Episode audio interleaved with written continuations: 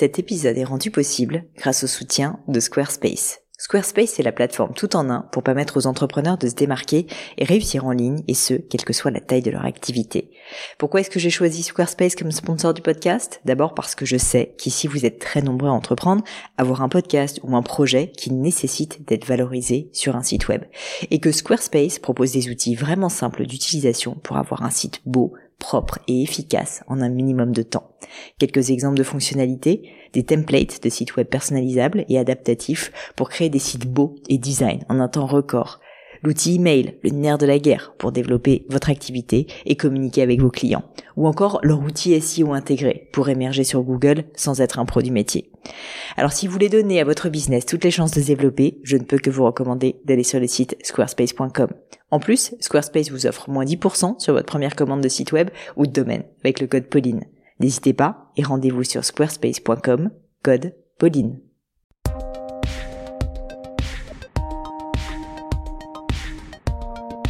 Hello, hello, ici Pauline et bienvenue dans un nouvel épisode du Gratin.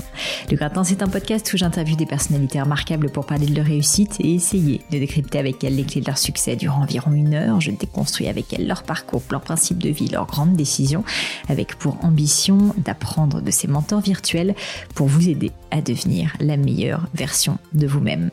Aujourd'hui, je suis très très honorée de recevoir sur le gratin Philippe Croison. Si vous ne le connaissez pas, vous pourrez retrouver Philippe et lui faire un petit coucou via son site internet Philippe Croison, donc c r o i z o n.com, mais aussi via ses divers réseaux sociaux où il est actif et en particulier Instagram, Twitter et LinkedIn que je vous mets dans les notes de l'épisode et également sur le blog du gratin www.le-du6gratin.fr. Alors, qui est Philippe Croison? Voici une phrase que j'ai lue sur sa bio, sur son site internet. Il nous dit Je suis mort le 5 mars 1994. J'affirme que ma vie s'est arrêtée ce jour-là, puis une autre a commencé.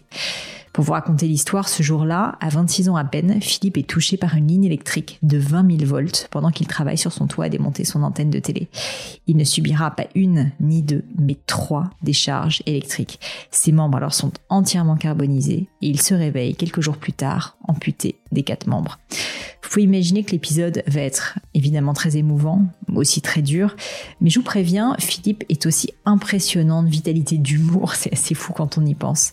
Et après une période de 7 ans de dépression suite à son accident, Philippe retrouve enfin goût à la vie, notamment grâce à la rencontre de son épouse Susanna. Il a un déclic et décide alors de reprendre son destin en main et d'accomplir un exploit la traversée de la Manche à la nage.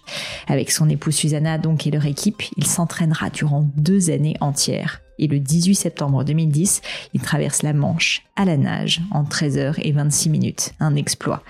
Ce jour-là, Philippe nous prouve que tout est possible. Quand on rencontre une personne comme Philippe et qu'on entend son histoire, on peut évidemment que relativiser avec une puissance assez folle tous les petits aléas de notre propre vie. Si vous écoutez l'épisode jusqu'au bout, justement, bah, vous serez témoin d'un moment qui est vraiment particulièrement touchant, j'ai trouvé, où Philippe nous parle de sa relation avec son fils après l'accident et comment justement il avait dû, ils avaient dû se réapproprier. Enfin, durant cet épisode, nous avons parlé de la mission de Philippe, devenir un symbole du dépassement de soi, pour que tous ceux qui souffrent sachent que pour eux aussi, tout est possible. Personnellement, je pense que ces mots ne s'appliquent pas du tout qu'aux personnes qui ont vécu un grave accident. Au final, la souffrance est protéiforme, une rupture, un abandon, un échec aussi, et ces mots résonneront, je pense, pour beaucoup. Mais je ne vous en dis pas plus et laisse place à cette conversation avec Philippe Croisant. Bonjour Philippe, bienvenue sur le gratin.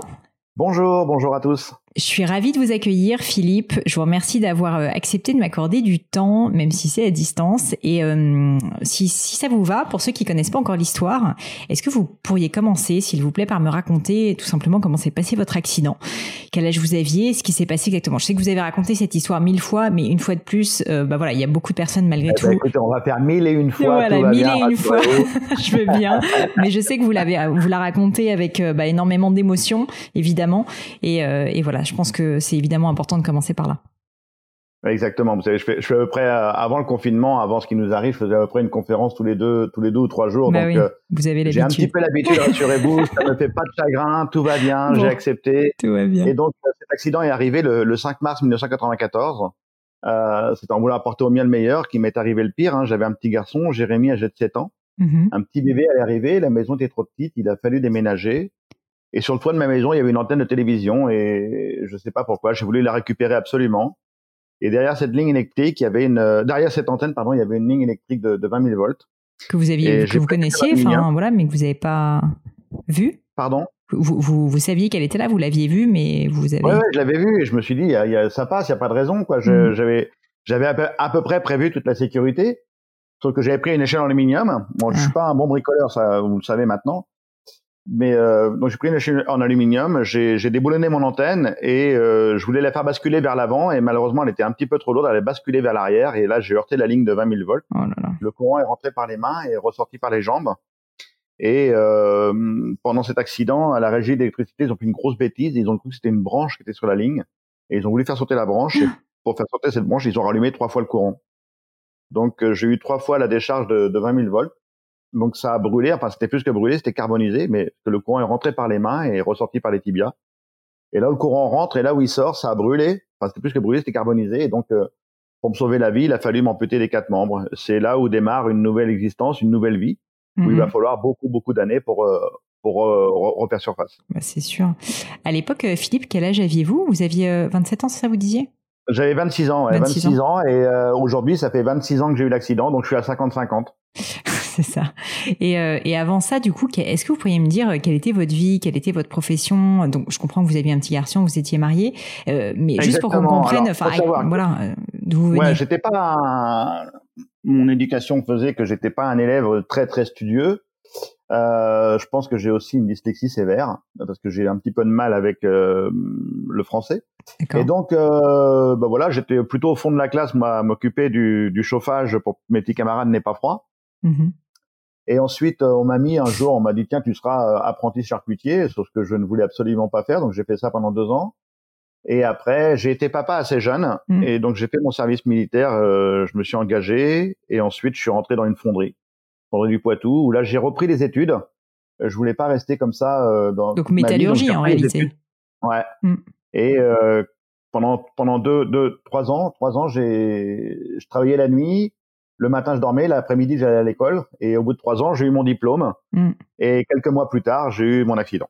Et à l'époque, euh, c'est ça, parce qu'en fait, je pense qu'on réalise pas forcément au-delà de la douleur, etc. Mais votre vie a été complètement changée et vos plans de vie, je ne sais pas si vous en aviez à l'époque, mais finalement ont été complètement altérés.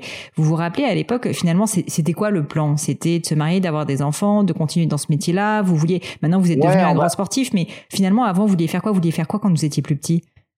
On va dire que, euh, je sais pas si on peut vraiment dire ça, mais un, un plan de vie classique.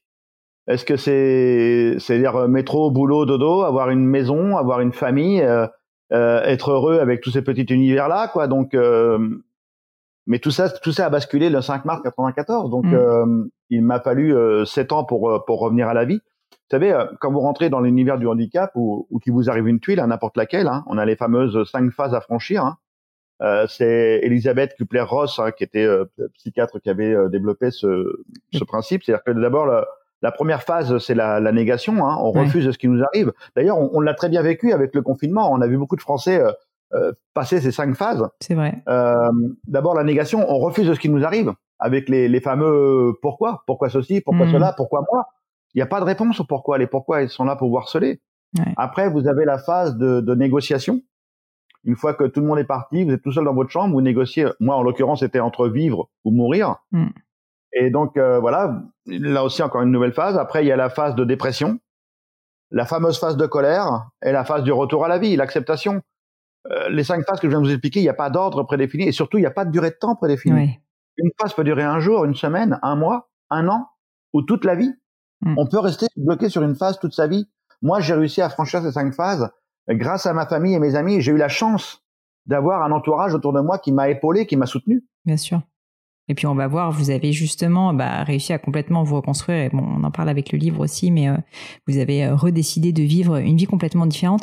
Juste pour continuer un tout petit peu sur l'accident, parce que c'est tellement euh, fou, évidemment, et c'est tellement, je pense, éloigné de, de la réalité de 99,9% des gens. Au moment où ça arrive, donc moi j'imagine douleur atroce, sans doute vous êtes même plus conscient, etc. Mais est-ce que vous vous rappelez de la première pensée quand euh, vous émergez à nouveau? Qu'est-ce qui se passe en fait quand euh, vous, vous comprenez qu'est-ce qui vous est arrivé? Alors le jour de l'accident, il y a eu plusieurs, il y a eu plusieurs étapes. la première, la première décharge, c'est un arrêt cardiaque. Donc je vois ma vie défiler à une vitesse folle, hein. un film très très court, hein, 26 ans. Et les meilleurs moments de ma vie, les images sortent de ce flux, comme, comme s'il y avait un film en accéléré. Et les meilleurs moments, il y a des images qui sortent et qui passent devant mes yeux et qui repartent dans le flux. Donc, euh, que ce soit la naissance de Jérémy, mon garçon, euh, ma grand-mère que j'aimais tant. Hein, je pense que ma grand-mère était un pilier, c'était un roc dans ma famille. Et puis voilà. Donc, euh, et après deuxième phase, je reviens à moi. Donc le courant, il rallume le courant une deuxième fois, je reviens à moi. Et à partir de ce moment-là, je perdrai plus jamais connaissance. Et là, je commence à me sentir partir. Donc, euh, je dis au revoir à ceux qui sont en bas. Je dis au revoir à, à, à Muriel, mon ex-femme. Et je dis au revoir à ceux qui sont là. Je leur dis que je les aime, mais malheureusement, je vais pas pouvoir lutter. Mm. Et là, il rallume le courant une troisième fois, et là, c'est là où je prends feu, quoi. C'est là où je, et qu'il y a un voisin qui a, qui a eu un réflexe extraordinaire. Ce monsieur, il a mis des bottes en caoutchouc, des gants. Il a pris un extincteur qui était dans le restaurant d'à côté. Il est monté à l'échelle et il m'a éteint à deux reprises. Et pour lui dire merci, euh, je lui ai fait un clin d'œil. Vous voyez, c'est pour, pour vous dire que, alors, il y a aussi un témoignage de la part des gendarmes et des témoins. Moi, j'en ai pas le souvenir de ce de, de ce passage-là. Il paraît que je criais après quelqu'un euh, "Non, vous me prendrez pas. Je vous dis je veux pas partir. C'est pas maintenant je reste là, je partirai pas maintenant, je veux rester là.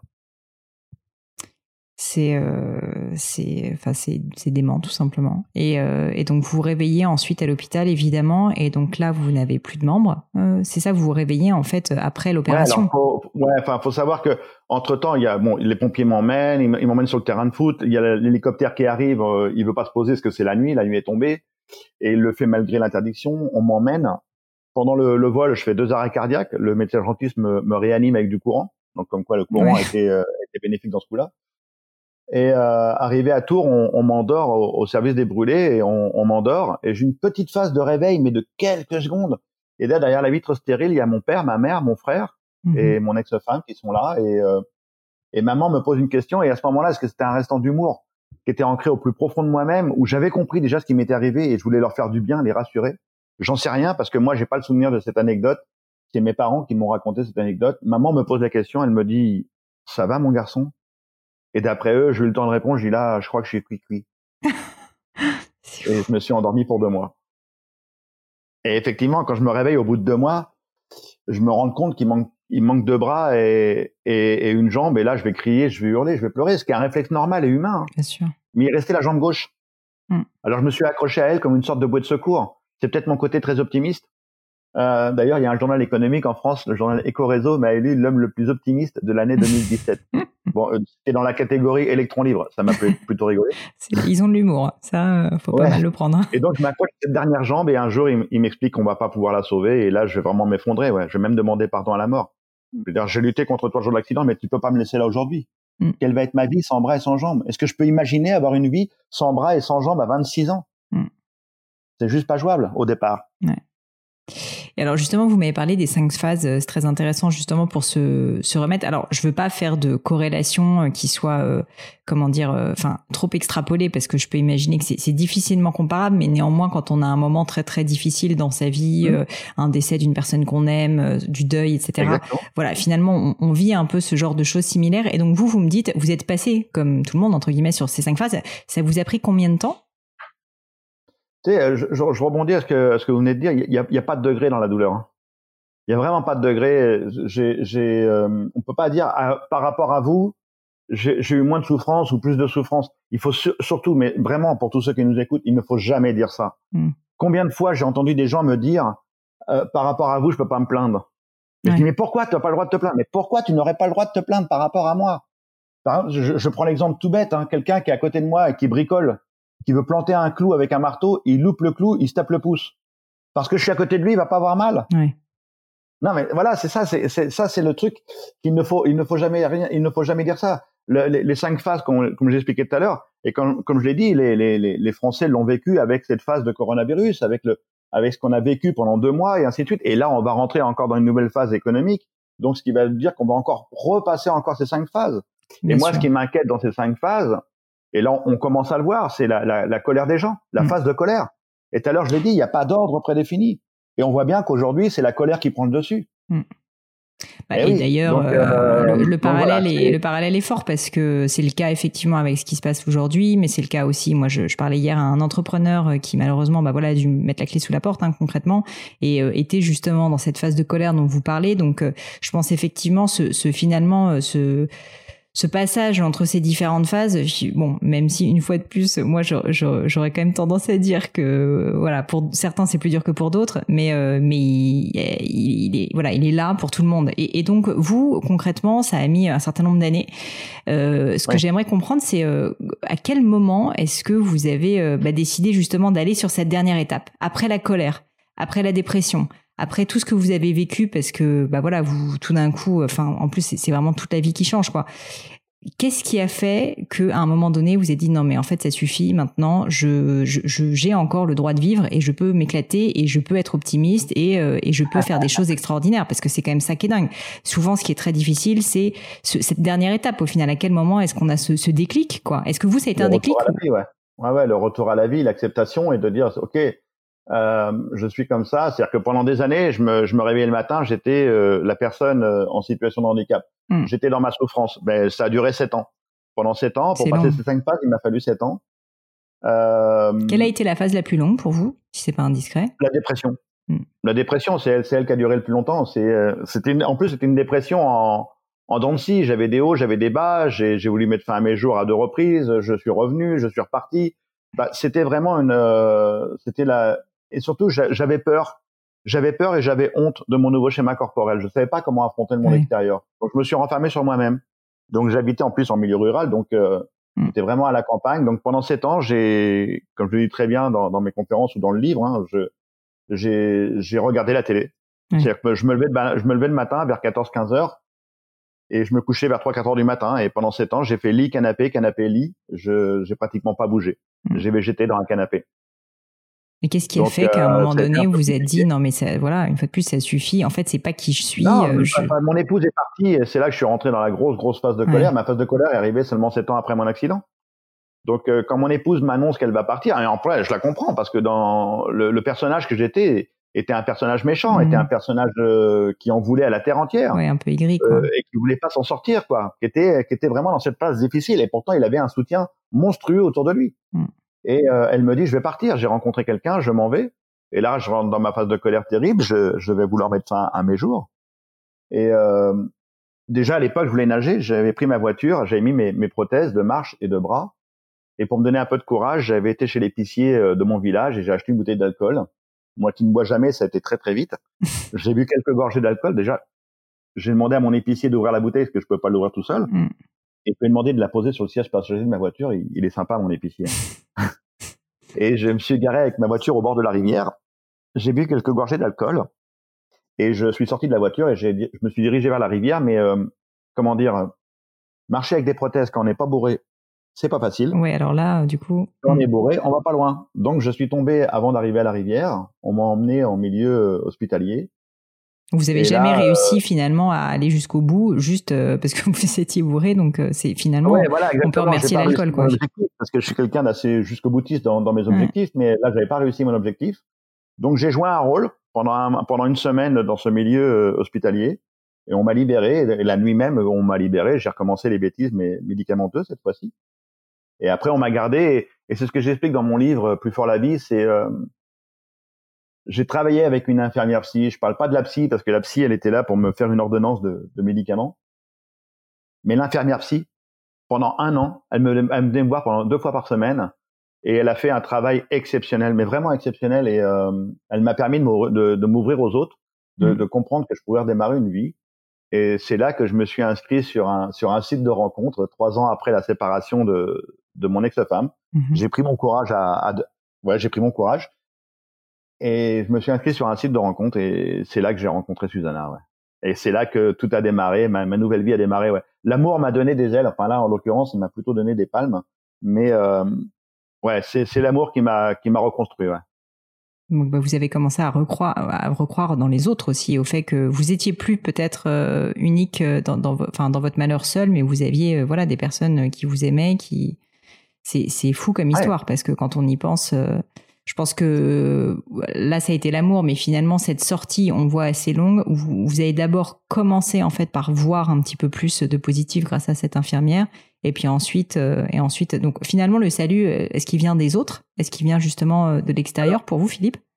Ouais, ouais, complètement. Je, je, parlais du soutien. Je, c'est dans, dans ma vie, il n'y a jamais de je, JE. C'est on. On avance ensemble et on réussit ensemble. Mais pour comprendre pourquoi j'ai, j'ai végété comme ça pendant si longtemps, enfin, c'était difficile. C'est que mon père, mon père a fait une grosse erreur monumentale. Et là, beaucoup de chefs d'entreprise vont, vont se reconnaître, hein, des, des chefs d'entreprise, des managers qui se sentent seuls au monde quand ils sont dans la difficulté. Mon père avait dit à tout le monde, à ma famille et mes amis, ceux qui vont voir Philippe euh, à l'hôpital de Tours en milieu stérile, je veux que personne ne pleure devant lui. Je veux qu'on lui montre comme une famille forte. Voilà. Mmh. Qu'on va être des amis soudés.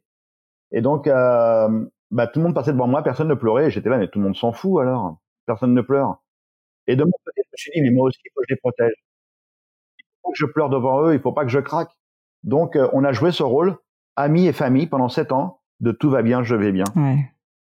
Personne n'exprimait sa douleur, personne ne disait ce qu'il avait ressenti le jour de l'accident. Personne ne disait ce qu'il avait ressenti quand on m'a enlevé mes bras et mes jambes. Tout le monde se protégeait. Et quand mm. j'ai explosé sept ans après, quand j'ai fait ma tentative de suicide, bah, mon père a explosé, ma mère a explosé, mon frère, mon ex-femme, même mes petits garçons ont explosé. Tout le monde a eu besoin d'un coup de main sept ans après l'accident. Mm. C'est, c'est là la grosse erreur. On n'est pas seul. Même un chef d'entreprise aujourd'hui qui tient la barre de son entreprise et qui est en difficulté, je pense qu'il faut qu'il en parle à tout le monde. Il faut qu'il en parle aux salariés. Bien sûr. Et puis qui s'entoure, euh, effectivement. Voilà, pour lui, quoi. Et alors, euh, donc, euh, bah, vous, rencontrez Susanna euh, et vous, bah, vous changez complètement de vie. Vous, vous remettez donc à vivre, quoi, réellement, et à sortir de cette un peu léthargie finalement que vous aviez vécue pendant pendant sept ans. Et si je me trompe pas, donc vous vous mettez à la nage assez activement. Ensuite, vous devenez complètement inarrêtable. C'est-à-dire que maintenant, c'est traverser de la Manche, record de profondeur en plongée, Dakar. Enfin voilà, on a suivi vos aventures, mais mais c'est complètement fou. Moi, ma question, c'est qu'est-ce qui vous pousse à vous dépasser à ce point? Parce que finalement, entre reprendre une vie normale, d'une certaine manière, euh, avec une épouse, euh, voilà, et puis carrément euh, devenir recordman dans plein de domaines, devenir un exemple, devenir un symbole finalement pour une cause, il y a quand même un écart significatif. Qu'est-ce qui dans votre tête à un moment donné s'est passé? Est-ce qu'il y a eu un moment où vous avez pris une décision? Vous avez voilà, vous avez dit bah, je veux devenir la meilleure version de moi-même bah, j'ai pris la décision de vivre déjà, de vivre et de, de reprendre goût à la vie. Donc, euh, comme je l'ai dit tout à l'heure, c'est, l'amour qui m'a donné cette envie de, de redémarrer. Et euh, j'avais ce vieux rêve, mais vraiment un, vieux rêve lointain dans le fond de mon cerveau de vouloir traverser la Manche à la nage. Euh, pour comprendre la genèse de, de cette traversée, quand je me réveille à l'hôpital, que j'ai plus de bras et plus de jambes, déjà je pleure beaucoup, je crie et un, et un soir je demande à une infirmière d'allumer la télévision et elle allume la, la, télévision. On est un vendredi et je regarde Thalassa et je vois une jeune fille traverser la Manche à la nage. Et je connais pas encore le phénomène du dépassement de soi. Mm. J'ai pas encore été en centre de rééducation et je vois cette fille qui se bat contre les éléments, son équipe qui mm. l'encourage. Et là, je suis capté par les images. Je fais waouh, pourquoi pas moi un jour? Pourquoi moi je traverserais pas la Manche à la nage? Mm. Et ça y est, c'est rentré dans ma petite tête. Et quand j'ai rencontré Susanna, euh, un jour, je fais un saut en parachute. C'est mes enfants qui m'avaient offert un saut en parachute à 4200 mètres d'altitude. À ce moment-là, j'ai cru qu'ils voulaient se débarrasser de moi. et là, il y a plein de journalistes qui sont venus et il y a une journaliste de France 3 qui m'a dit, voilà, vous avez, vous avez fait ça, c'est quoi votre prochain rêve? J'ai une envie forte, j'ai envie de traverser la Manche à la nage. Et l'aventure commence et je dis à Susanna, j'y vais, mais seulement si tu me dis oui, quoi. Mm. Et par amour et par ignorance comme moi, elle a dit oui. Il mm. faut savoir que j'avais 40 ans, j'avais jamais fait sport de ma vie, j'étais gras comme un lardon, enfin j'étais un sportif canapé comme je vous l'ai expliqué tout à l'heure. et on et je monte une équipe pour transformer le bonhomme et réaliser mon rêve. Et en deux ans de temps, on a fait 4000 km de natation pour euh, arriver à l'objectif le 18 septembre 2010, réaliser mon rêve, traverser la Manche à la nage.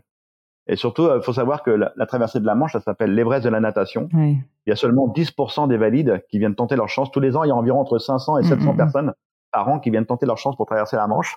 Et il y en a que 50 qui réussissent. Ah ouais, c'est monstrueux.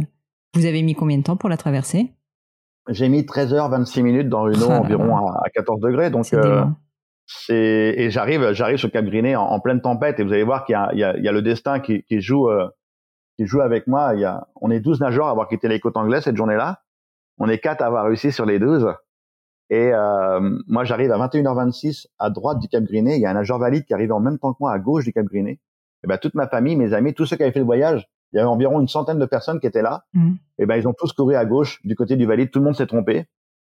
Et il y en a que deux qui sont partis à l'envers de tout le monde. D'ailleurs, leur grand-père, mon père, les a fâchés. C'est mes deux enfants, Jérémy et Grégory. Ils ont dit non, papa, il est à droite. Et ils sont partis à l'envers de tout le monde. Ils sont partis avec deux amis et ils sont arrivés en haut de la falaise cinq minutes avant que je m'éclate. Et après 13h26 minutes de nage en pleine nuit dans la tempête, j'ai entendu papa, papa. Ah, mais vous deviez être dans transe totale, quoi. Et là, j'avais retenu 13h26 minutes d'émotion et j'ai crié, j'ai hurlé et, et on m'a repêché, on m'a mis à bord du bateau et là j'ai vu Susanna en larmes, mon entraîneur en larmes, les, toute l'équipe qui était là, tout le monde pleurait à bord du bateau et là j'ai mmh. dit, euh, j'ai pas traversé la Manche. On a traversé et on a réussi, quoi. Mmh pour l'entraînement, du coup, vous disiez, mais deux ans d'entraînement, enfin, ça devait être absolument monstrueux. Vous, vous avez jamais, à un moment donné, euh, quand même, euh, presque eu envie d'arrêter? Enfin, parce que là, on a l'impression, quand on vous écoute, que ce rêve était tellement fort que finalement, c'était euh, presque un destin pour vous et qu'il y avait rien qui pouvait vous arrêter. Mais en même temps, je peux imaginer que ça devait être hyper dur, que vous deviez en avoir marre, que vous deviez être crevé, surtout si vous n'étiez pas sportif. Enfin, déjà de base, euh, c'est la natation, c'est quand même pas un sport simple. Mais en plus, à cette dose-là, alors qu'on vient pas d'un secteur sportif, qu'on n'a pas l'habitude, et évidemment avec votre handicap. Mais mais mais qu'est-ce qui vous a fait tenir? C'est juste ce rêve? C'est l'équipe? C'est le fait euh, de l'avoir annoncé? C'est le fait d'avoir des personnes euh, qui vous aiment, qui, qui vous soutenaient et qui étaient là à vos côtés? Il y a, y, a, y a beaucoup de, il y a beaucoup de tout ça. C'est mais surtout ce qui m'a fait tenir. Déjà, j'avais ce rêve, donc ce rêve était ancré en moi. Et euh, très souvent, il y avait des craquages. Hein. Bon, déjà, le corps a craqué à, à, de, à de, multiples reprises. Hein. J'ai mm. souvent été arrêté par le kiné pour remettre en état les tendinites, les jambes, les épaules, le dos. Euh. Enfin, faut savoir, je faisais 35 heures de natation par semaine et 6 heures de gainage par semaine. Donc, euh, c'est du sport à 6 heures de gainage? Qu'est-ce que ça veut dire? Ça veut dire que vous étiez 6 heures de, de gainage? Ouais, au plus fort de l'entraînement. Hein. J'étais à 35 ah. heures de natation et 6 heures de gainage, ouais. C'est dément. Même au euh, niveau alimentaire, vous, avez dû complètement changer votre, euh, votre rythme de vie, parce que quand on fait 35 heures de natation... 35 euh, heures de natation par semaine, ouais, c'est, on devient une planche, je suis raide comme un bout de bois et je suis prêt à, à affronter tout ce qu'on va, tout ce qu'on va mettre. Enfin, moi, quand je m'entraînais, je m'entraînais au lac de Saint-Cyr. Je nageais de, du, du, début du printemps jusqu'à la fin de l'automne. Euh, des fois, il faisait zéro degré, tombait la neige. Je nageais pendant 7 mmh. heures dans le lac. Je me suis entraîné en Charente-Maritime avec les gendarmes, euh, avec des conditions de vent de force 5 à 6, avec des creux de plus de 2 mètres. Il fallait que je connaisse toutes les conditions de mer et que je connaisse toutes les conditions possibles et imaginables, que mon corps soit prêt mm. à affronter cette épreuve euh, très dure. Et ce qui m'a, ce qui m'a vraiment tenu, euh, c'est la confiance que les gens m'ont accordée. Bien sûr, il y en a plein que j'ai appelé, il y en a plein, plein, plein, plein. Il y en a plein qui ont dit non, mm. mais il y en a qui ont dit oui. Et à partir du moment qu'il y en a qui disent oui, ils t'accordent une confiance extraordinaire je dirais que 99% des gens n'y croyaient pas. Et le 1% qui restait, c'était mon équipe. Et là, à partir de ce moment-là, non seulement moi, je veux pas me décevoir, je peux pas décevoir Susanna, mais je peux pas décevoir tous ces gens qui m'ont accordé leur confiance. Bien sûr. Bien sûr, bien sûr. Et alors ensuite, après ça, bah, du coup, euh, vous, avez encore euh, plein d'autres euh, tours, on va dire, dans, dans votre dans votre arc avec la, la, plongée. Donc, je crois que vous me disiez que vous étiez passionné de plongée plus jeune. Ensuite, vous mettez à la course automobile avec le Dakar. Donc, en fait, vous continuez finalement maintenant, parce que là, finalement, on avait moins le rêve. Le rêve initial, vous nous l'avez raconté, c'était avec c'était avec la traversée de la Manche. Donc, qu'est-ce qui vous pousse Qu'est-ce qui fait que vous continuez à vouloir en permanence vous, vous dépasser Qu'est-ce qui fait que, bah voilà, qu'est-ce que vous recherchez au travers du sport? C'est quand même fou. Vous pourriez vous dire, c'est bon, j'ai traversé la Manche, euh, maintenant, je peux être tranquille. Non, non, ce qui me porte aujourd'hui, c'est l'envie. L'envie, je me pose pas de questions, est-ce que je peux ou est-ce que je peux pas? J'ai envie. J'ai envie de le faire. Donc, je vais le faire. Je, voilà, je vais rechercher les bonnes personnes, les bons ingénieurs. Après, le plus dur dans toutes mes aventures, c'est de rechercher les sponsors, de rechercher les partenaires. Mmh. Il n'y a rien de plus difficile que ça, mais mais c'est l'envie qui me porte. Tu sais, euh, il y a, j'avais révélé une enquête l'autre jour, parce que je travaillais au magazine de la santé sur France 5, j'ai fait une chronique pendant six ans, et on a, on a posé une question aux personnes en fin de vie, c'est quoi votre plus gros regret? Mm. Et à plus de 85%, les gens ont répondu, j'ai pas réalisé mon rêve. Mm. Mais la réponse est violente, elle est, elle est trop dure à, à entendre. Moi, j'ai des envies, j'ai envie de, j'ai envie de les mener.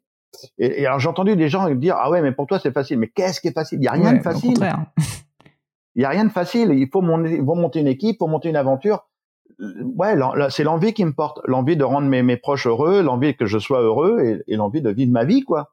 Point barre. J'ai pas cherché à être un symbole. C'est, c'est après, c'est après la traversée de la Manche. On a reçu tellement de messages, tellement de, de mails, de courriers, de, d'appels en disant mais merci. Mais je dis mais merci de quoi? J'ai juste réalisé mon rêve. Mm. Vous savez que pour la traversée de la Manche, normalement, aucun média n'était prévenu. Il y avait que mon petit journal euh, régional et mon France 3 Poitou-Charentes qui étaient au courant. Et c'est le fait que j'ai eu des problèmes en Angleterre, qu'il y a eu la tempête, que les médias internationaux ont appris qu'il y avait un mec qui avait pas de bras et pas de jambes qui allait traverser la Manche. Sinon, j'en avais parlé pratiquement à personne. Mm. Et c'est malgré moi que c'est devenu un truc euh, complètement fou. Mm, et après, l'histoire de relier les cinq continents à la nage, c'est parce que je voulais pas me séparer de mon équipe. C'est quand j'ai fini à traverser de la Manche, il y a eu deux sentiments qui m'ont attaqué, deux sentiments très très forts. Une, la joie, la joie d'avoir réussi et d'être avec mon équipe. Et la deuxième, c'était la tristesse. Donc c'était un yo-yo entre la joie et la tristesse. Et à un moment donné, la tristesse l'a emporté en disant merde, c'est fini quoi. Oui, c'était la tristesse en fait que ça soit terminé, que le rêve soit touché du doigt finalement. C'était ça. Eh, c'est ça. Euh. J'aime bien pour le toucher du doigt. Pour oui, bon, désolé. c'est pas très malin. Non, non, attention, parce que là, je rebondis à chaque fois. Hein. D'ailleurs, mon dernier livre, il s'appelle Pas de bras, pas de chocolat. C'est que terrible parce qu'il y a un nombre d'expressions quand même. Enfin bon. Et, ben là, il y en a des tonnes. Donc, euh, donc voilà, ce que, je, que je disais, c'est l'envie qui me porte et, euh, et l'envie, euh, faut pas qu'elle soit, faut pas que la peur soit un frein de nos envies. Parce que, voilà, c'est ça que je voulais dire tout à l'heure, c'est que il y a beaucoup de trop de gens dans notre société qui ont des rêves, qui ont des envies, hmm. et tout de suite derrière, ils se posent la mauvaise question qu'est-ce que je risque? Ouais. la peur du risque il s'enlève 80% de chances d'y aller. Mais vous, Philippe, vous avez jamais eu la peur du risque comme ça Je sais pas, la peur, euh, bah, la peur peut-être de la mort même, la peur euh, d'échouer, la peur de. Moi, je suis complètement d'accord avec vous, et je pense que finalement, de toute façon, si on prend pas de risque, on ne fait jamais rien de sa vie, et surtout, on ah passe bah, à côté euh, d'un nombre de choses exceptionnelles. Mais, mais voilà, pour toutes les personnes qui nous écoutent, je pense que c'est clairement le nœud du problème pour énormément de monde de se dire, en fait, ils ne font jamais les choses tout simplement parce que bah, ils ont peur de l'échec, ils ont peur de, je sais pas, une cause externe, ils ont peur de la maladie, etc. Et, donc vous, c'est quelque chose qui finalement vous a jamais euh, traversé. Vous avez, c'était quoi finalement votre plus grande peur? Ou c'est quoi votre plus grande peur? Je crois que comme, comme la plupart des gens, j'ai été élevé dans le fait attention. J'ai été élevé dans le fait attention. Ma mère est, quelqu'un de très angoissé, qui a très très peur de, de l'avenir, qui euh, qui euh, voilà, il faut faire attention à tout. Et j'ai été élevé dans cette dans cette dans cette façon de vivre. Fais attention, ne cours pas, mon petit. Fais attention, tu vas tomber. Ne monte pas sur la chaise. Fais attention, c'est dangereux mais c'est la pire des éducations qu'on puisse avoir. Après, on a, on a des personnages qui ont peur de tout et qui n'osent pas s'investir et qui n'osent pas aller vers l'autre. Donc, euh, j'ai réussi à faire sauter ce bouchon. Je dirais pas à cause, mais peut-être grâce à mon, mon accident, j'en sais rien. Mais euh, j'ai fait sauter ce bouchon-là du fait attention. Et aujourd'hui, j'ose, j'ose les choses, j'ouvre mmh. les portes. Même s'il y a marqué interdit, c'est pas grave. Je tente ma chance et on verra ce qui va se passer. Donc voilà, il est là le message le plus fort. C'est oser quoi. Oser, tenter votre chance. Il y a quand même quelque chose qui vous fait peur parfois, Philippe, ou maintenant vous êtes même au-delà de ça? Non, j'ai, ouais, honnêtement, il y a un truc qui me fait peur, c'est euh, c'est quelque chose auquel je pense très très souvent. C'est, je l'ai rencontré une fois, donc euh, je la connais, c'est la mort. La mort est là, elle me, elle rôde autour de moi. Donc, mmh. pourtant, je suis un mec qui a eu énormément d'accidents. Je, justement, on est en train d'écrire mon one man show avec Jérémy Ferrari, et on était en train de répertorier l'autre jour tous les accidents que j'ai eus où je m'en suis sorti. Donc, c'est assez impressionnant. vous êtes, vous êtes un peu increvable quand même. Ouais. Pour, euh, pour les personnes qui nous écoutent, je pense qu'il y en a beaucoup qui se disent, mais en fait, euh, moi, j'aurais jamais la force mentale de faire autant de choses parce que je peux euh, avoir envie, je peux avoir un rêve, je peux ne pas avoir peur, mais par contre, avoir la force mentale, cette discipline, cette envie de se dépasser, c'est quelque chose bah, qui paraît presque fou, je pense, pour beaucoup. Vous, alors je comprends qu'il y a le rêve, mais si on reste un petit peu sur ce sujet encore, est-ce que vous avez euh, finalement euh, des conseils peut-être que vous pourriez donner aux personnes qui nous écoutent euh, sur bah voilà comment faire pour peut-être via de la visualisation, via des plannings tout simplement, enfin comment faire pour susciter un maximum la force mentale? Je sais que c'est un sujet qui vous tient à cœur parce que quand vous mhm. faites vos conférences, vous en parlez beaucoup, mais est-ce que finalement il y a une, une méthode d'une certaine manière, Philippe Croison, sur le sujet? Eh ben écoutez, vous voulez, que je vous révèle mon secret, c'est ça. Hein Mais c'est pour la bonne cause, Philippe. Mais vous allez voir que mon secret, il est très très simple. Mon secret, il est très simple. Pour être honnête, je vais vous révéler quelque chose. Je suis un, je suis un vrai feignant. Je suis un vrai feignant. Je suis comme tout le monde. Je suis un, je suis comme tous les citoyens. Au, premier an, au premier de l'an, je dis, je vais m'inscrire dans une salle de sport. Et effectivement, le premier jour, je vais y aller. Le deuxième jour et le troisième, mm. et la troisième fois et la quatrième, j'ai trouvé une excuse. Je vais trouver une excuse pour pas y aller. Et après, c'est fini. Je n'irai plus jamais de l'année. Et quand je vous dis que je suis un vrai feignant, c'est que quand je monte une aventure, par exemple, la traversée de la Manche ou le Dakar ou n'importe quoi, je monte une équipe. Hmm. Parce que j'ai besoin de cette équipe. J'ai besoin de, ces, de leur encouragement. J'ai besoin de leur force. Hmm. J'ai besoin d'avoir un coach sportif qui va m'engueuler, qui va me dire tu continues, c'est dans la douleur que tu progresses. C'est pas dans la facilité. Si tu fais quelque chose dans la facilité, ça veut dire que tu, tu n'apprécieras même pas le résultat auquel tu vas aller. La douleur n'est qu'une information. Continue, mon gars. Souffre. Hmm. Donc voilà, c'est j'ai besoin de ces gens-là. J'ai besoin de mon entraîneur de natation. J'ai besoin de mon préparateur physique. J'ai besoin de de tous ces gens-là de prendre leur expérience et qui m'encouragent et qui me portent. Hmm. Et surtout qui me portent. C'est l'équipe qui me porte. Sans eux et sans Susanna, enfin Susanna fait partie de l'équipe. Je, je, n'aurais jamais réalisé, tout ce que j'ai réalisé. Je, n'aurais jamais eu la force de pouvoir aller jusqu'au bout de tout ça. Je vous l'ai dit tout à l'heure, il y a à la fois la confiance que les gens m'ont accordée et l'énergie de mon équipe. Et quand je vous parle de mon équipe, il n'y a pas de jeu. C'est quand, moi je n'allais pas bien, mon équipe me remontait le moral. Et c'est arrivé, ça je l'explique dans mes conférences. Mon équipe n'allait pas bien, mon équipe voulait arrêter pour me protéger, pour ma sécurité. C'est moi qui remontais le moral de mon équipe. C'était vraiment un moment de partage très fort. Et vous savez, tout le monde retient la traversée de la Manche à la nage. Moi, le plus beau de toute cette aventure, c'est les deux ans de préparation. C'est ce qu'on a vécu avec l'équipe pendant deux ans. C'est pas les 13h26 minutes de natation mm. à la fin. Non, c'est les deux ans de travail pour atteindre l'objectif qu'on s'était fixé. Et pour être honnête, tout le monde avait peur. Le kiné avait peur, le cardiologue avait peur, tout le monde avait peur dans l'équipe. Mais tout le monde s'encourageait les uns les autres. Mm, mm, ouais, la force du groupe et puis euh, la capacité à savoir s'entourer, évidemment. Et effectivement, je rejoins ce que vous disiez tout à l'heure, c'est hautement comparable à ce qui peut arriver, en tout cas dans le milieu de l'entreprise, c'est certain. Euh, on, peut parler également aussi de la, de, la, résilience, parce que dans mon parcours de vie, c'est la résilience qui me porte aussi. Quand des fois, j'allais pas bien et que Susanna, moi je craquais, Susanna craquait, on était tous les deux à, à mm. pleurer à pleurer, même à hurler. Hein. Dans, dans, une fois, j'ai cassé la porte du vestiaire de piscine tellement j'étais en colère après Vous moi. Vous plus quoi. J'arrivais pas à nager correctement. Et je regardais Susanna, je lui disais mais il faut y arriver parce que si on réussit, on va changer notre vie. On vivra plus sous le seuil de pauvreté comme vivent toutes les personnes en situation de handicap malheureusement dans notre pays encore aujourd'hui. Mm. Donc euh, il faut qu'on y arrive. On va changer notre vie. Mm. Et ça, ça vous porte. Philippe, euh, j'aimerais parler aussi maintenant de, votre, euh, votre capacité à transmettre et d'exemplarité, parce qu'aujourd'hui vous participez, euh, alors pas en pleine période de coronavirus, mais habituellement, donc vous le disiez, à des, un nombre incalculable de conférences par an. Je crois que j'ai vu que c'était entre 100 et 150 conférences par an, donc c'est incroyable sur le dépassement de soi. et vous êtes devenu finalement un peu voilà, enfin finalement sans vraiment l'anticiper, un, vrai porte-parole ou en tout cas un symbole euh, pour le handicap.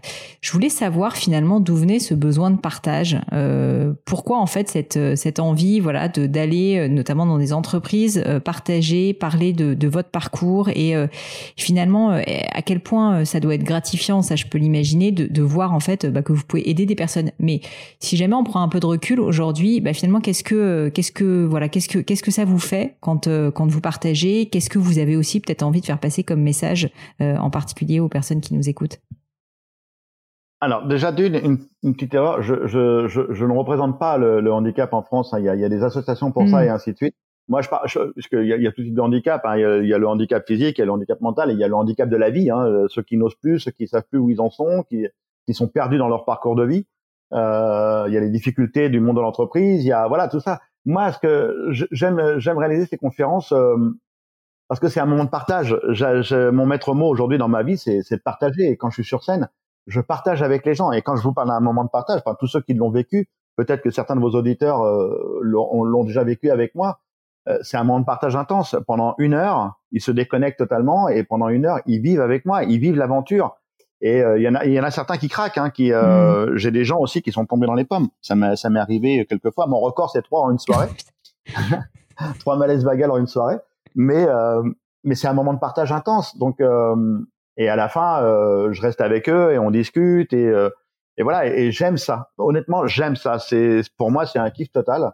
Je j'aime partager quoi. J'aime partager et à chaque fois que je parle de mes aventures, je, je les revis Mm. Je les revis sur scène et, j'ai envie de montrer le message que le message du tout est possible, que l'impossible c'est juste une seule personne, c'est juste nous, c'est nos peurs, c'est nos hésitations, c'est il est là l'impossible. Donc euh, j'aime à dire que, que tout est possible, mais vraiment tout. Jusqu'à aujourd'hui, euh, tout ce que j'ai pu mener comme aventure ou, ou comme comme euh, comme envie que j'ai pu lancer, j'ai atteint mes objectifs. Donc ça veut bien dire que, que tout est possible. Vous avez, euh, vous avez des, des, personnes qui sont venues vous voir et qui vous ont dit que vous aviez euh, changé leur vie ou que vous leur aviez fait vraiment prendre conscience de, de certaines choses? Parce que je peux imaginer quand on a un, voilà, un symbole aussi fort, une histoire aussi forte, vous devez forcément avoir énormément euh, bah de, voilà, de personnes qui, qui, qui ont été hyper inspirées parce que, parce que vous êtes, tout simplement.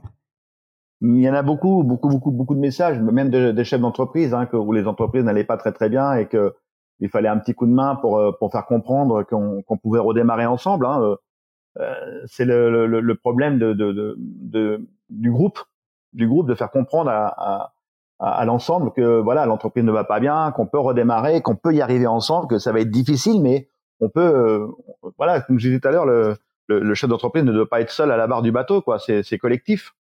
Et, euh, et donc voilà, c'est ce que j'aime, c'est ce que j'aime faire partager. effectivement, j'ai reçu des messages mais ça, c'est le côté, euh, c'est le côté difficile parce que je, je, je transmets, j'ai envie de transmettre cette énergie. Comme l'autre jour, il y en a un qui m'a dit, euh, depuis que vous avez pris trois décharges de 20 000 watts, vous êtes distributeur d'énergie positive. ça m'a beaucoup, ça m'a beaucoup plu. Et, euh, et, et, après, voilà, il y a mille messages dans ma conférence et chacun prend le message qu'il a hmm. envie. Et si ça peut aider une personne ou dix personnes ou une personne, mais tant mieux, mais tant mieux. Et qu'après, il le partage au sein de sa famille, qu'il le hmm. partage avec euh, d'autres personnes montrer que, que c'est jouable, quoi.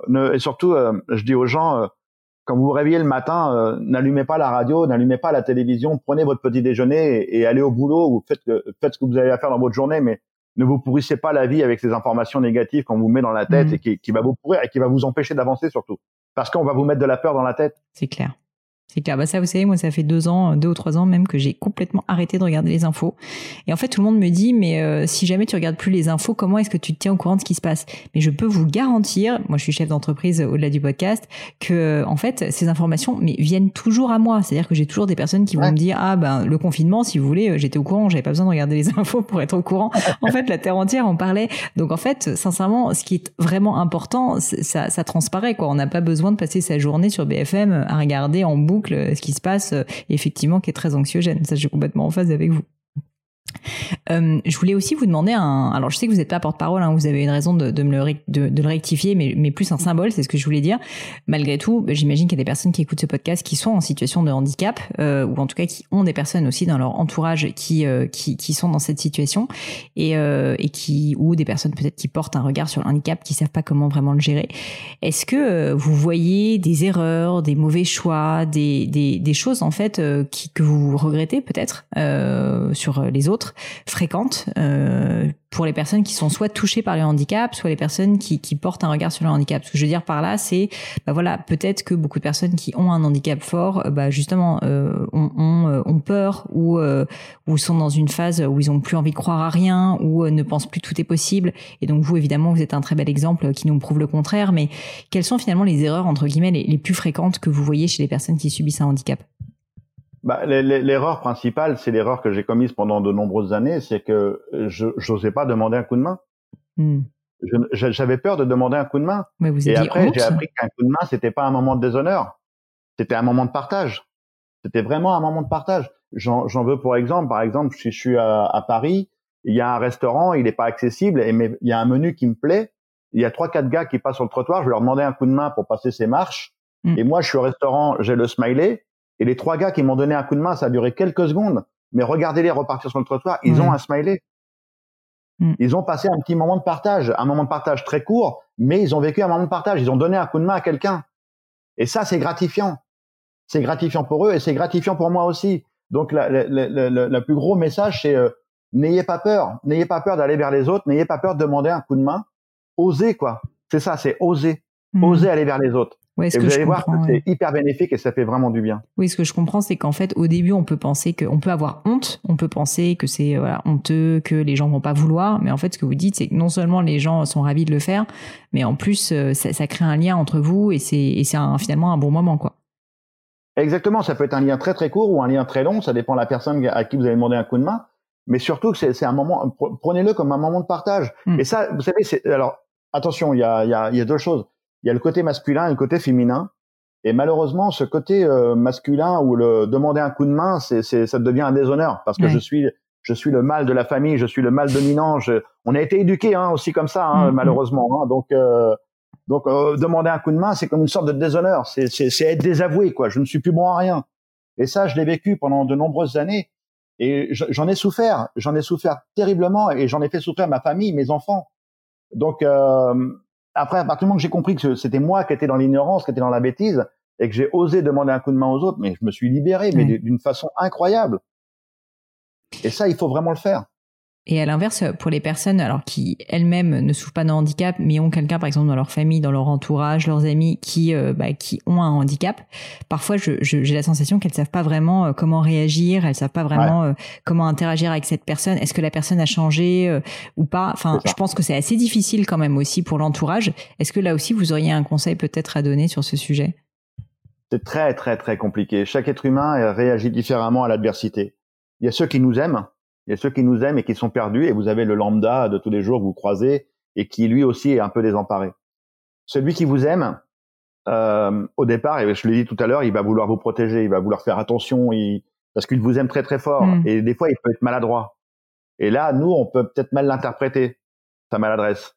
Et c'est pour ça que c'est vraiment très compliqué. Là, on parle de, on parle de psychologie, on parle de, là, c'est vraiment très très dur. Euh, D'ailleurs, tiens, un exemple flagrant, mon petit garçon Jérémy, quand je suis sorti, quand j'ai eu mon accident, il avait 7 ans. Je suis sorti du milieu hospitalier, il avait 9 ans. Et euh, quand je sors du milieu hospitalier, il savait plus interpréter papa. Il faut savoir que j'étais un papa très très joueur, très bricoleur. Je m'amusais avec lui très souvent. On allait faire du vélo et tout. Et quand papa arrive, il sait plus l'interpréter. Et surtout, on lui a dit, euh, tu surtout, tu fais attention à papa, tu, lui fais des câlins et ainsi de suite. Donc lui, il est, il est rentré dans, ce, dans cette boucle-là. Et à un moment donné, je voyais bien qu'il n'osait pas me parler, qu'il était, il était fugant. Et je lui ai dit, euh, Jérémy, viens voir papa. Et je l'ai monté sur mes genoux, sur mon fauteuil roulant électrique, et il y avait une ferme pas très très loin avec une mare au canard. et j'ai pris mon fauteuil et j'ai foncé dans la mare au canard avec mon fauteuil. Et là, on a rigolé tous les deux comme des perdus, et je dis, tu vois, papa, il a pas changé, mon garçon. je dis, je t'aime. Et là, euh, oh, pardon. Et là, on a redémarré, tous les deux, comme si de rien n'était. Donc euh, voilà, c'est comme ça que j'ai réussi à récupérer mon petit garçon. Oui, il a, il a compris que vous aviez pas changé au fond. Exactement, exactement. J'ai pas changé. Je le dis à tout le monde. Je dis, euh, je m'appelle toujours Philippe. On m'a enlevé quatre mm. morceaux effectivement, mais je suis toujours le même personnage. Mm. Ça a été dur pendant des années. Peut-être que j'étais un, un, personnage méchant, peut-être un personnage con, mais j'ai pas changé. Je suis toujours le même. Je suis toujours le même personnage, bout en train, qui aime la vie, qui aime la croquer et qui, euh, et qui a redémarré sa, sa, vie. Et après, comme je disais tout à l'heure, il y, y a, des personnages dans la vie de tous les jours, au travail, qui savent pas comment interpréter la personne en situation de handicap.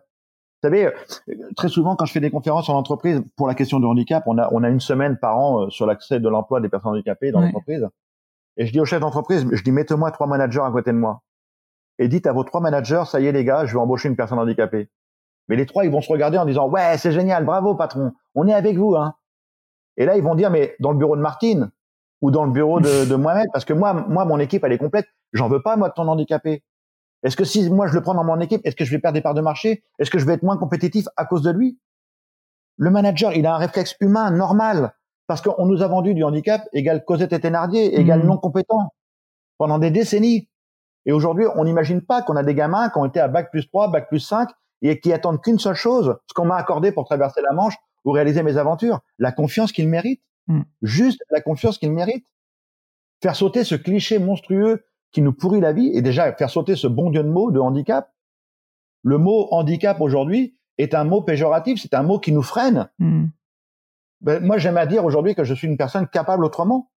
Je suis capable de faire la même chose que vous. Je conduis ma voiture, je suis autonome dans ma maison, je suis autonome dans tout ce que je veux réaliser, grâce à la technologie ou au système D. Donc, je suis une personne capable autrement. Je peux faire les choses.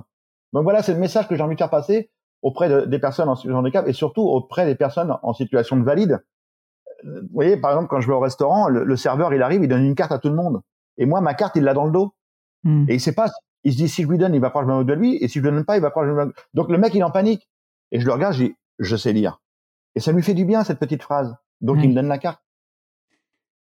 Ouais, je vois. Non, mais c'est sûr que le, l'interaction, enfin, le, je pense qu'il y a aussi beaucoup de maladresse, comme vous disiez, de personnes qui savent pas, qui savent pas interagir, quoi, tout simplement. Et c'est parce qu'on n'a jamais été confronté au handicap, mm. jamais.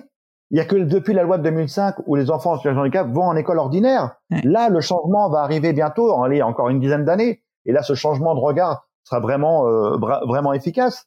Mais encore aujourd'hui, nos générations n'ont pas été confrontées au handicap, donc ils en ont peur. Et vous savez que les deux mondes ont peur. Le monde des personnes en situation de valide et le monde des personnes en situation de handicap, dans le monde de l'entreprise, se regardent en ayant peur, en disant merde, comment je vais faire moi? Comment j'y vais? Et Il est là, là, il est là, là la difficulté. Donc il faut rassurer tout le monde. Et tout à l'heure, je vous parlais du mot handicap. Excusez-moi, je m'enflamme, mais mais quand on parle du mot handicap, quand je fais des conférences en entreprise sur le dépassement de soi, sur les objectifs, le travail d'équipe, le, tout est possible, on, la, la, salle est pleine, on refuse du monde.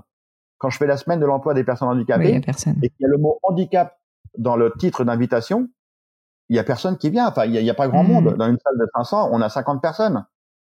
Et c'est pour ça que je dis aux entreprises, surtout, ne mettez pas le mot handicap. Parlez-moi de personnes capables autrement. Parlez-moi de tout est possible. Et là, on va remplir la salle. Et hmm. là, on va leur expliquer. Je, je, vois. Bah écoutez, je vous remercie pour le partage parce que c'est c'est euh, c'est assez, enfin en tout cas c'est très lumineux. On, on, comprend très bien ce que vous voulez dire et je pense qu'il y a un grand chemin à parcourir encore, mais euh, au moins avec des avec des exemples comme les vôtres, je pense que ça, ça va donner, euh, je pense, des idées aussi à beaucoup d'autres personnes dans cette situation. Comme le, comme le, mien, comme tous ceux qui sont dans les stades paralympiques, tous ceux qui, qui sont dans le dépassement de soi et surtout parce qu'ils ont envie de le faire, ils ont mmh. envie d'entendre la Marseillaise et de voir le drapeau bleu blanc rouge mmh. se lever. C'est comme euh, France Télévisions qui fait un travail extraordinaire sur les Jeux paralympiques. On a le programme court vestiaire sur France Télévisions. On a tous les téléfilms ou les films au cinéma qui cartonnent. Dès qu'il y a un téléfilm ou un film au cinéma, ça fonctionne. Le minimum, c'est entre 700 et 1 million de spectateurs. Ça veut dire que ça fonctionne. Les gens commencent à ne plus avoir peur. Ah ouais, bah ils commencent à, ils commencent ouais à le voir euh, un peu plus dans leur quotidien et donc à se rendre compte que c'est juste une autre eh. une autre manière de vivre, mais c'est c'est ah pareil. personne handicapée, je l'ai dit tout à l'heure, c'est Martine, c'est Christophe, c'est Jean-Luc, mm. c'est Mohamed, c'est Fatima, c'est d'abord quelqu'un et accessoirement effectivement, il est en situation de handicap, mais il est capable autrement. Ouais, ça change pas qui il est. Euh, Philippe, pour terminer, j'ai euh, toujours à la fin du podcast un espèce de petit crible de questions. C'est des questions euh, bah, vraiment sur vous, sur euh, votre manière de penser, si vous l'acceptez. Et notamment la première question que je vais vous poser, c'est s'il y avait quelque chose à refaire dans votre vie. Alors peut-être au-delà de l'accident évidemment, mais encore que je sais même pas si c'est ça que vous me diriez. Mais s'il y avait quelque chose à refaire, qu'est-ce que vous referiez différemment? Je sais pas, je sais pas. Franchement j'ai eu un parcours de vie. Euh, mon enfance était, était plutôt cool. Euh, mon, mon ouvrier, hein, donc, euh, mais bon, ça va. Enfin, moi, j'ai été aussi élevé par mes grands-parents, donc j'ai des souvenirs extraordinaires avec ma grand-mère. Euh, peut-être l'école, l'école avoir été plus, avoir été pris en main, peut-être mieux à l'école et, et d'avoir peut-être un parcours de vie. Mais et après, il y a eu cet accident. Je, mais tout ce que je peux vous dire aujourd'hui, c'est que j'aime ma vie. Ouais, j'aime ma vie d'aujourd'hui. Bah, elle est riche, elle est pleine. Je rencontre plein de gens. J'ai tourné un film au cinéma, mm. j'ai une chronique sur France 5. tout ce que j'imaginais pas avoir dans ma vie. Enfin, j'en sais rien. Enfin, je la, je la, vis pleinement et très souvent on me, dit en conférence si on te redonne tes bras et tes jambes, est-ce que tu retournes à ta vie d'avant? Et ma réponse elle est, elle est non parce que j'aime ma vie d'aujourd'hui parce que j'en ai fait quelque chose. Mm. Et ça c'est le plus important, non? Ça c'est clair. Une autre question, est-ce que vous avez une maxime ou des mots de sagesse euh, qui vous tiennent à cœur et que vous pourriez nous partager? Euh, non, pas, pas, pas autant que ça. Je suis pas, je suis pas un grand pas philosophe. Très, pas très citation. Euh, bah, tout est possible, c'est pas mal déjà. Non, non, Voilà, mais, si, il y a, y, a, y a, une question qu'on me pose souvent. On me dit, mais c'est quoi votre, votre, votre, plus beau souvenir dans tout ce que vous avez vécu? Et, et, je leur réponds que mon meilleur souvenir, c'est demain parce que j'ai encore plein de trucs à vivre, j'ai encore plein de rêves dans ma tête et j'ai encore plein d'envie. Ça, je suis sûr qu'il y a encore de, de belles aventures devant nous. Ça, j'en suis sûr. Et, euh, et, enfin, la dernière question que j'aime bien poser, c'est est-ce qu'il y a un livre euh, qui, qui vous a particulièrement marqué, inspiré, euh, que vous recommandez, peut-être autour de vous? Ça peut être tout autant de la littérature, ça peut être des BD, ça peut être évidemment votre propre livre, mais... Euh, mais, mais, bah, voilà, vous, vous, venez de m'enlever ma vanne parce ah. que j'allais dire justement, c'est le livre qui m'a qui m'a vraiment touché, c'est Plus fort la vie, le livre de, de Philippe Croison, coécrit avec Emmanuel Del Seco.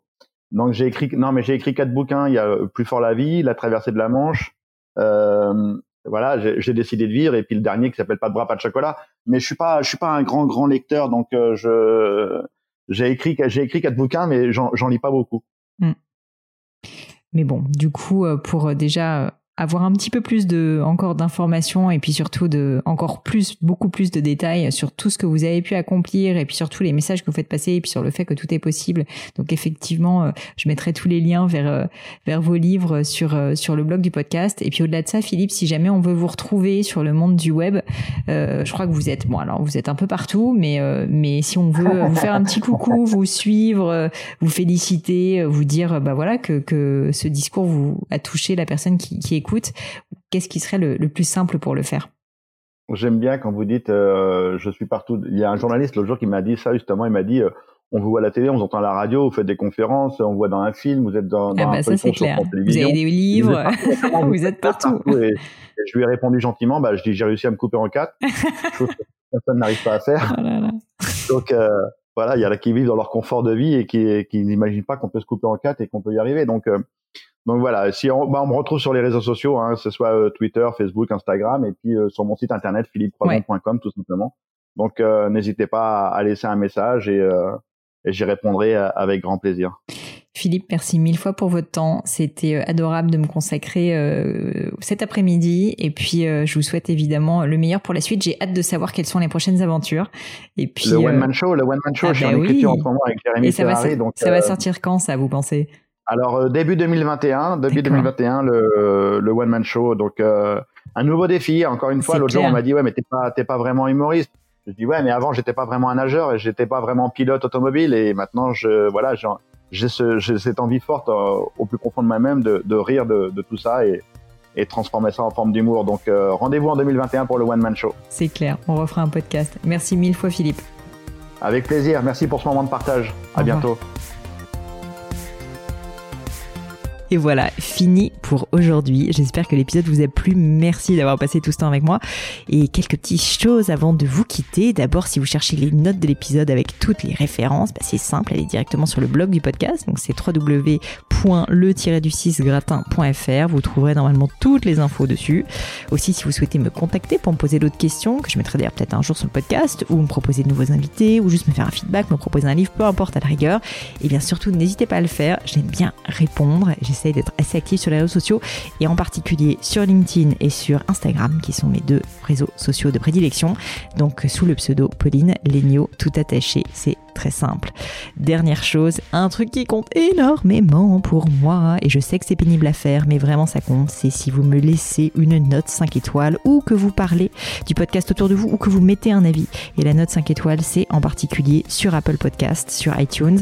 Pourquoi? Bah, Parce que c'est là qu'il plus d'écoute, et avoir des notes, en fait, permet de donner plus de visibilité au podcast. Donc vraiment, vraiment, n'hésitez pas. Et si on est si nombreux aujourd'hui à écouter le gratin, euh, à faire partie de cette communauté, bah, c'est grâce à vous, et justement à toutes ces c'est plus de 3000, 4000 personnes qui ont à chaque fois pris le temps de mettre des notes. Donc ça m'aide beaucoup et merci à eux. Comme à chaque fois, vraiment un grand, grand merci de m'avoir écouté jusqu'ici. J'espère que l'épisode vous a plu et je vous dis à très bientôt.